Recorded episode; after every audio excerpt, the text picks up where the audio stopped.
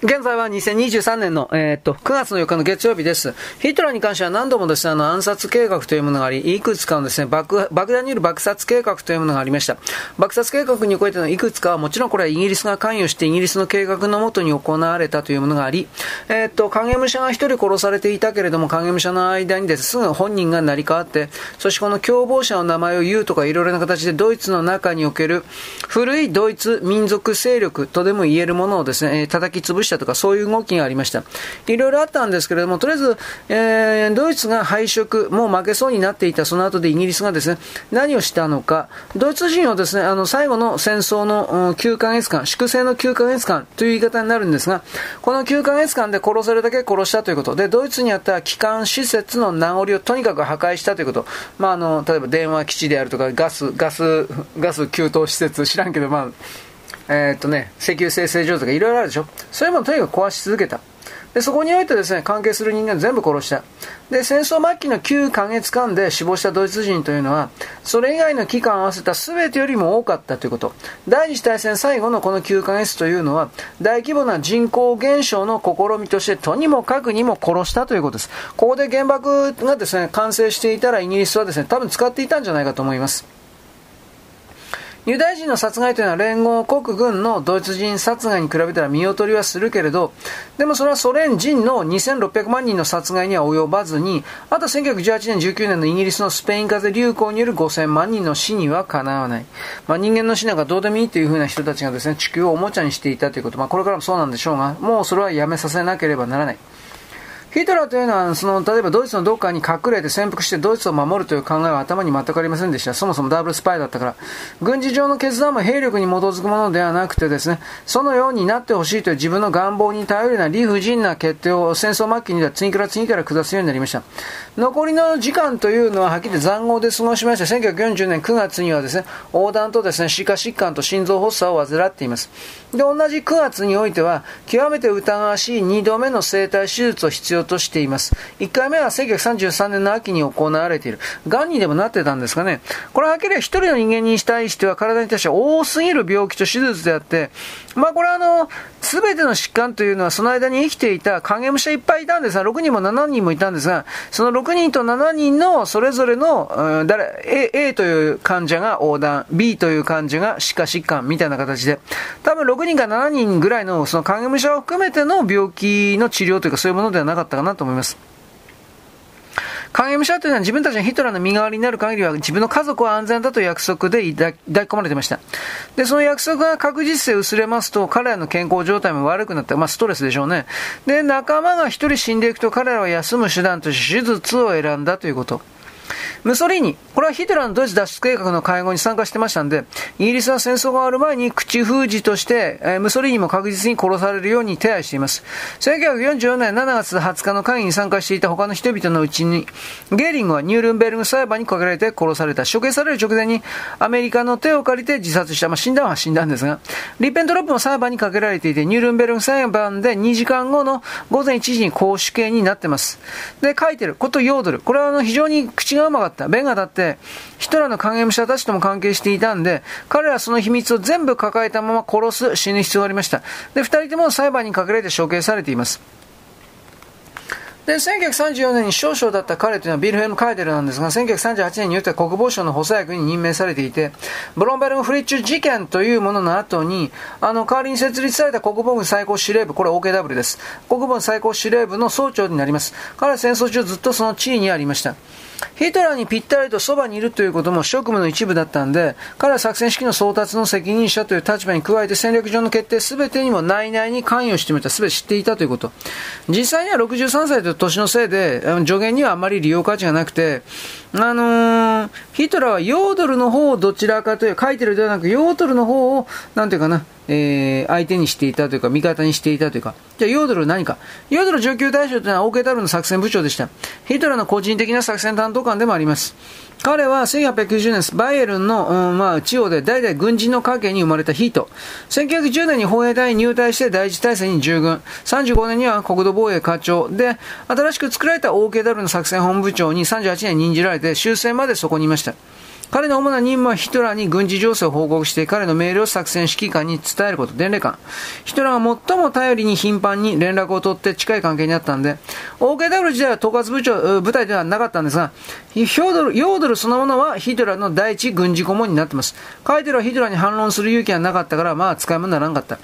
あとはカール・デニス提督。これは大提督で、ドイツ海軍の総司令官。ヒトラーの後継者ともなる。実際そうなりましたね。で、彼がドイツの降伏を連合国と取り決めて、裁判などずっと自分の蹴り方の海軍士官の職に過ぎないと主張して、裁判所もある意味それを受け入れる方向に進んで、で、彼は3件の訴因中2件で有罪となって、最長10年の刑を宣告されています。死刑にはならなかっ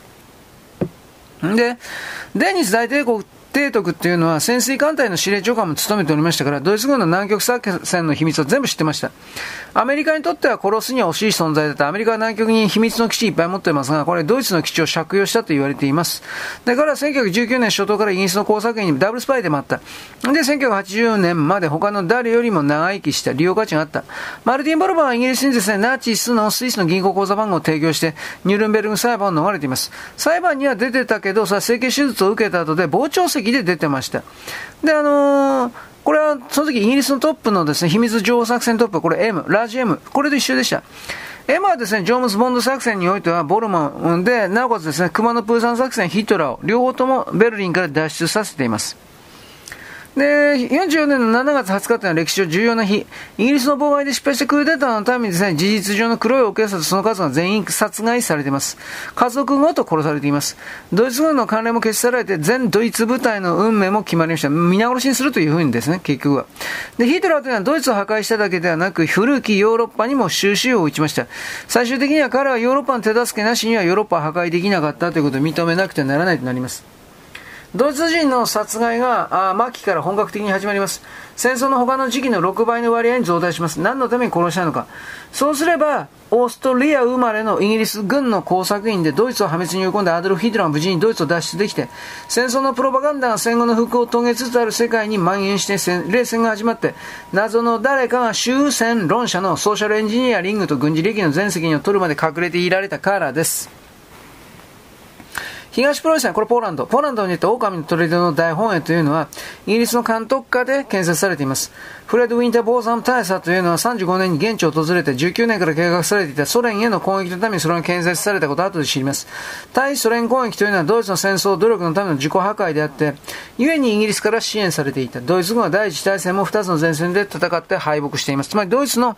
力というものを破壊するために、えー、ソ連とぶち合わせたということですね。で、この辺りからヒトラー自分の逃亡について多数の選択肢を準備しています。自分の姿も隠してドイツの防衛もほぼ諦めている。これもイギリスの計画の一部です。自分の部下に殺されそうだったのになんでドイツを守る必要があると。で、彼は諦めてイギリスの訓練通りにドイツの破滅を待ちます。脱出に際して全面的な支援が保障されるということは分かっています。で、ヒトラーは公の場に出るときは生きている影武者を使って自分の居場所について混乱を引き起こします。あの、45年、ドイツのムービントンニュースというものが、ヒトラーの脱出というタイトルで報じたニュース映画では、病院に姿を現しているとか目撃されている。まあ、このニュース映像を持っていた、このヒトラが出てきたというですね、ニュース映像を持っていたということは、そんなものが取れるわけありませんから、そういうふうに人々を騙すために渡されていた、それを流せと命令されていた、これがわかるわけです。はい、よろしく、ごきげんよう。現在は2023年9月の4日の月曜日です。あの、ヒトラーがですね、生きてに、えー、ドイツから逃げをせたということ、だいぶ後になってソ連が知ったわけですね。1945年7月の下旬のポツダム会談の頃においては、スタリンは自分たちに発見したヒトラーの遺体というのは偽物であり、イギリスがヒトラーをスペインかアルゼンチンに隠している、かくまっているということを知っておりました。スタリンはトルーマン大統領、これはフリーメイソンですね。あと、ジェームズ・バーンズ官房長官にも、率直に言ってヒトラーで記録されていた通り、同じことはなし、つまり彼は生きているといういうふうに言ったわけですね。1945年7月のポツダム会談でスターリンはソ連が死体を発見しておらず、ヒトラーはスペインか南米に隠れていると西側諸国の仲間に受け負った。ヒュー・トレバー・ローパー曰く、スペインでフランコ将軍がいて、アルゼンチンにはペロン大佐がいた。スターリンの観点ではこれはいずれもドイツを支持した純ナチスの反動的独裁政権であった。だから、あの、かくまっていたんだというふうに結論したわけです。アルゼンチン説というものは強かった。第二次大戦前ですが、戦争中終戦時と戦後、アルゼンチンでは、大人数のドイツの住民がお互いにナチ式の計量していた。潜水艦から見える海岸であるとか、公然と撮影されていた地上でもそうだった。スメルシと歓迎ベイというのはヒトラーが自殺したんではなくて、何らかの方で消え失せたと証明するために最善を尽くしていた。これが MAPTA 作戦、作り話作戦。まあ、これの始まりの印です。作り話作戦というのはヒトラーが逃げて、西側のファシストが面倒を見ているとスターリンの出張の土台になります。1990年代になりますと、この話は公式、公になりました。詳細なメモについてはタイプライターで打たれました OP の P というのはボールペンで B に書き換えられています。B なんで作戦ではなく観察ということを表すという意味。ソ連はベルリンで見つかった遺体について1945年5月3日から8日に最初の検証を行った後は何もしてなかった。遺体がヒトラーとエヴァの影武者だということをそもそも知ってたからです。ソ連の委員会の検証報告書にいたら頭蓋骨には重曹はなかった。撃たれた際の破片も見つからなかった。遺体の口の中から砕けたアンプルの残骸が見つかった。他の遺体で見られたようなシアン化合物によるビターアーモンド症は全くなかったが、他の遺体は焼かれていなかった。遺体はソ連軍が見せしめとして放置して小さな林の中の浅い墓にひっそりと埋められて、犬にでも掘り起こされ、そうだった。で、ソ連は護衛を配置した。土壌が固まるまでの間だけ。で、カゲベは1970年4月にマグデブルグの町ある川へ、ヒトラーの死体を流したと主張。これは影武者ヒトラーの、ヒトラーの遺骨です。まあ、偽物の遺骨です。1945年8月5日付のアメリカ統合参謀本部のですね、覚書きしております。彼らイギリスは公式な戦士の編纂に関与する者全員に、いかなら特別諜報活動の資料の利用も許可しないということを要請しています。つまり秘密をですね、ばらすなということ。彼らイギリスはさらにイギリス参謀本部がすでに洗脳されている人材を使って重要な戦いについて詳しく書いて公に認められた歴史家たちが執筆する際にその情報を与えて、取り入れてもらうように提案した偽物の歴史を書くように、えー、提案したということ。アメリカのです、ね、参謀本部もイギリスのですね、覚書に対して同意をしています。つまり本当のことは人々に知らせないでおこうという決めたということ。で、さらに、スターリンはヒトラーに関する正しい情報を隠蔽して誤った情報を提供したとして非難されたということ。まあ、結局それは全ての疑問点を何とか曖昧な形にしたんで、ヒトラーの最後の情報についてはかなり突飛な内容ばっかり広まった。潜水艦で離島に逃げてスペスペインの総員に住んでいるとか、南米の農場に住んでいるとかいろいろあったわけです。で、あの、ヒトラー生存のニュース、これ偽のニュースに騙された一人がアイゼンハワーの陸軍元帥です。ベルリン占領の数ヶ月後から公に発言した。我々はヒトラーの死に関して明確な証拠一つも発見できてない。当初はヒトラー死んだと信じていたが、今となったら彼が生きていると考えられる証拠があると言っちゃったわけです。で、あの、ラジオの速報はアメリカ陸軍はヒトラーの生死について把握していないと報道。AB 通信はヒトラーは女優とベルリンで結婚してヨーロッパで生存している可能性があると15分が語る。これ45年。で、6月9日ベルリン、アドルフ・ヒトラーは未だ発見されていないとある。で、45年12月19日6ヶ月後、あのー、ソビエトはヒトラーの死に確信なしと報じられていて、他の記事では、裁きを受けるところヒトラーは書き消えたヒトラーの死に関して3番所の判決が求められると書かれています。このような一連の報道の後、ソ連はイギリスがヒトラーの身柄を確保していると主張しています。スターリンは分かっていた。彼はイギリスの工作員だったんで、ロンドンのイーストエンドの地下組織の犯罪者でもあったから、イギリスに接待もあったから、何が起こっているかは全部把握していたはずです。ポツダム会談の後、アルゼンチンへ偽の痕跡が作られて、で1970年代半ばまでこれは続いた。ノルウェーから極秘にアルゼンチンを出発して45年8月17日にアルゼンチンの沿岸に到着して投降した有名な U ボートも含まれています。で、その後 FBI が関与を始めてプロン、ブロンクスの地下鉄からラテンアメリカのジャングルまでヒトラーを捜索。でもこれは無駄、無駄、無駄足。FBI はすぐにですね、しゃくれた暗号と口がロシア人のような風貌の J.E. エドガー・フーバー長官のせいで信用に傷がついていた。彼変質症で疑い深くて神経過敏な人物で、内部の敵を見つけることでキャリアを築いていた人、密告ですね。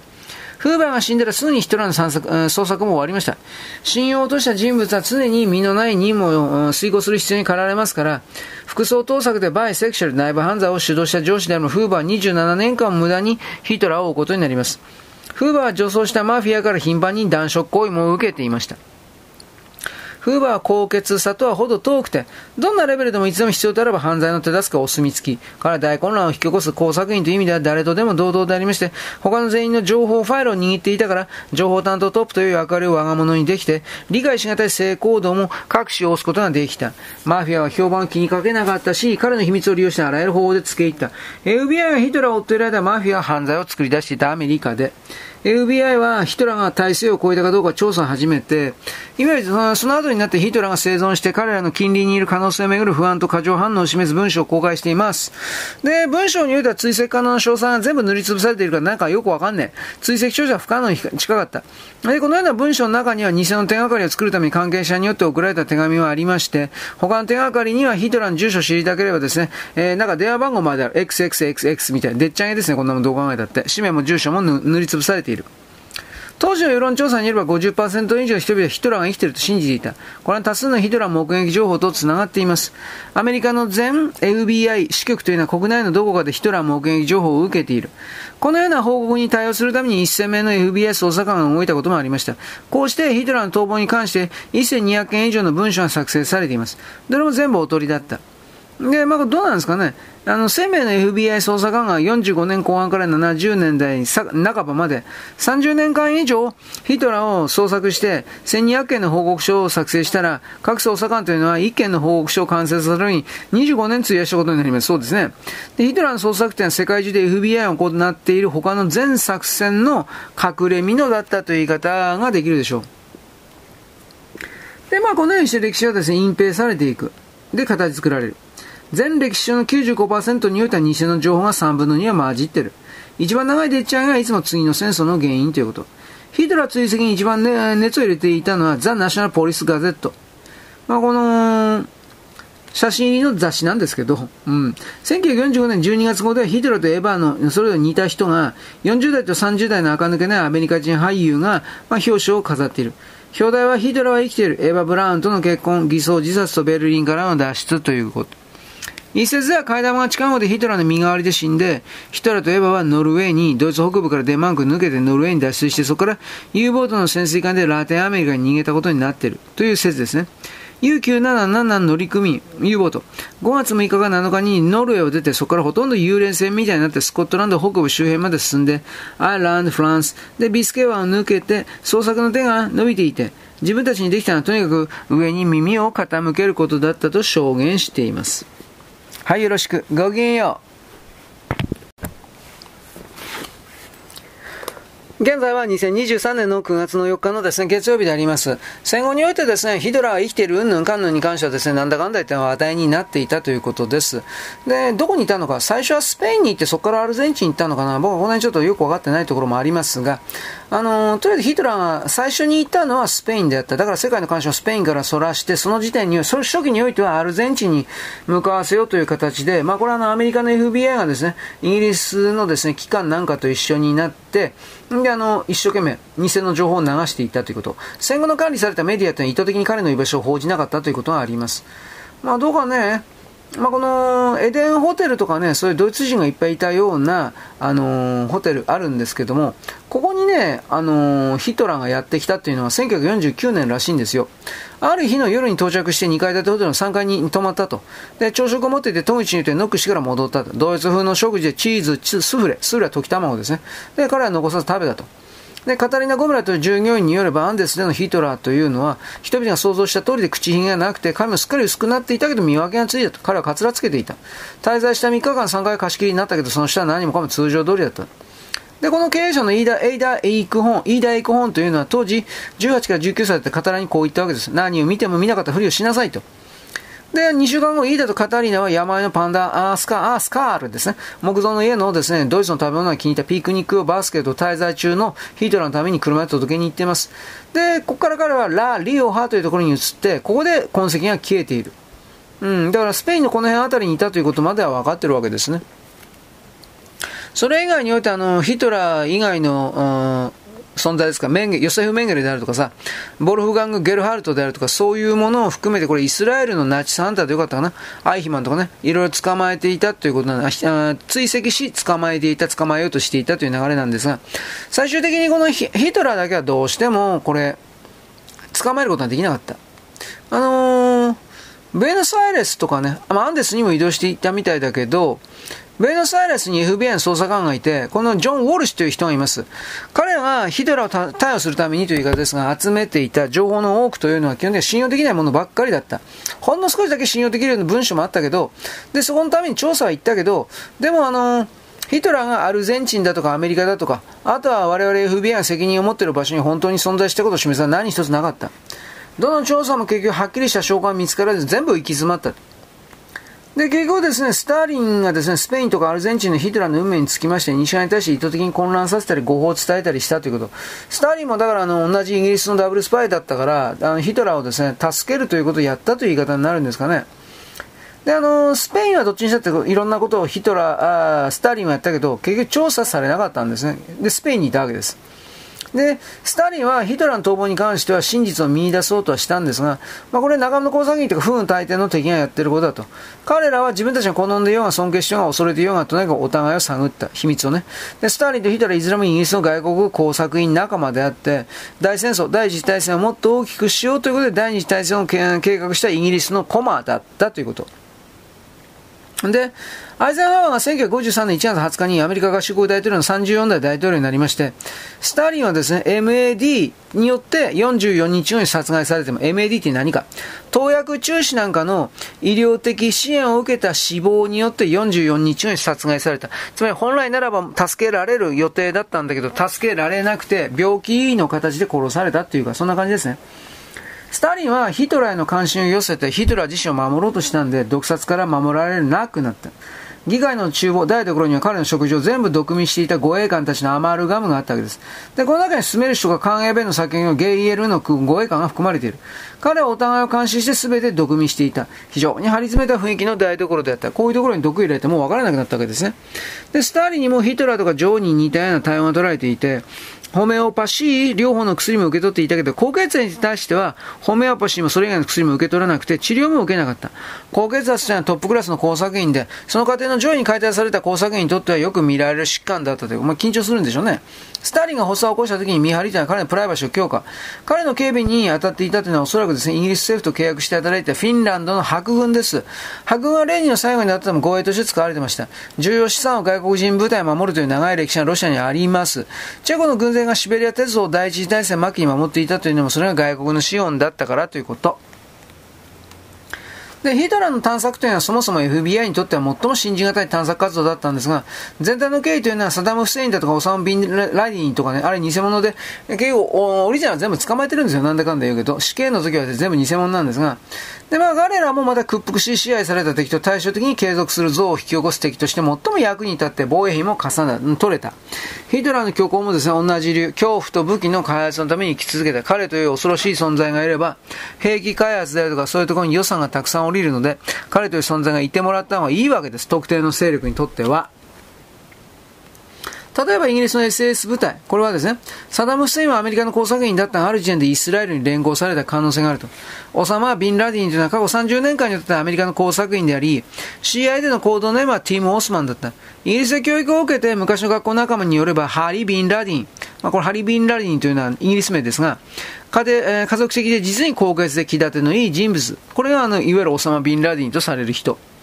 オーストラリア保安情報機構、これ ASIO ですね、保安情報機構の高官は、ロンドンの安全な家でビンラディを見たことがある。近年辺境の岩場を歩いている彼があまりにも老けて見えないのはおそらくそれが理由だろうということ。で、あの、三代目のジェームズ・ボンド。これはビンラディンは原油詐欺に関わっている。007事件こと2005年7月のロンドン地下鉄爆破事件というのは、アメリカとイスラエルが全部シリアのせいにしようとして仕組んだものであったと。シリアの原因がアメリカの次の目標だったからで、イランは核兵器を持っているから彼らは攻撃しないけど、シリアはアメリカが次に狙っている国であって、1945年以来通算ですね、74番目の国になります。で、アラファドというのはですね、ここでエジプト人であって、イスラエル・アメリカ戦争工作員としてパレスチナをですね、指揮していて、イスラエルに武器を供給するアメリカに利益を生むために連れてこられた人物であると。だから、ヤセル・アラフトというのは結局のところ工作員でしかないから、えー、イスラエルとの間に来る和平協定を結ぶ力とか権威とかそもそも何もなかった。というわけで、も現実的にね、彼がシャロンのリクードのですね、正式な党員であったとしても、まあ、シャロンって言いました、これ前の前の総理大臣ですか、今は、えー、ネタニヤフですね。リクードの正式な党員だったとしても、イスラエルの大義にも全然役立つことはなかったということ。パレスチナ自治政府のアラワト議長というのはアメリカの選挙準備の途中で毒物からの保護が突如として亡くなった時に毒殺されています。アラワト議長の毒殺は、まあ言われてますよね、最初から。で、2004年10月20日の最初の毒物混入で胃痛、胃が痛い。これを起こして、10月29日は相当体調を崩しました。嘔として飲食もできないようだった。これは症状をですね、白血病か他の血液疾患に見せかけるためであって、血小板の数の異常な低下が伴っています。で、このため国外でパリのクラマーにクラマールにある軍人病院に入院して、スーハ夫人もそこで娘のザファ・アラファと、この時は8歳、一緒に直近の2年半を暮らしています。で、二度目の毒物混入というのはアメリカの選挙結果が出た次の日で、肝薬性昏睡状態になるほど強い症状を引き起こしました。まあだから昏睡になって目覚めないということです。で最初の毒物で入院させて二度目は生命維持装置をつけた昏睡状態にしておくこと。後継者の指名なかったんで、パレスチナ指導者の地位は空白になって、パレスチナ解放機構とはまた別のアメリカ、イスラエルの工作員の支配を受けやすい状態になっています。で、あのー、スーハのアラファトってアルジャージラテレビ、アルジャジーラですね、テレビで11月9日、あのー、パレスチナ関係者の夫を殺害する陰謀を企てたと主張して、彼らは夫を生きたまま埋めようとしているというふうに非難しています。まあ、これどうですかね。これ嫁さんがそんなことで、そんな風に見えるような暴力があったんでしょうね。まあ、この、この世界に行くビンラディンであるとかなんかいろいろあるでしょ。これらの全てがオリジナルであるということはまず考えない方がいいです。エイベイなどが作った影武者であるということは相当というか、これほとんどなんだろうなと、こういう冷めた見方を僕は今しています。はい、よろしく。ごきげんよう。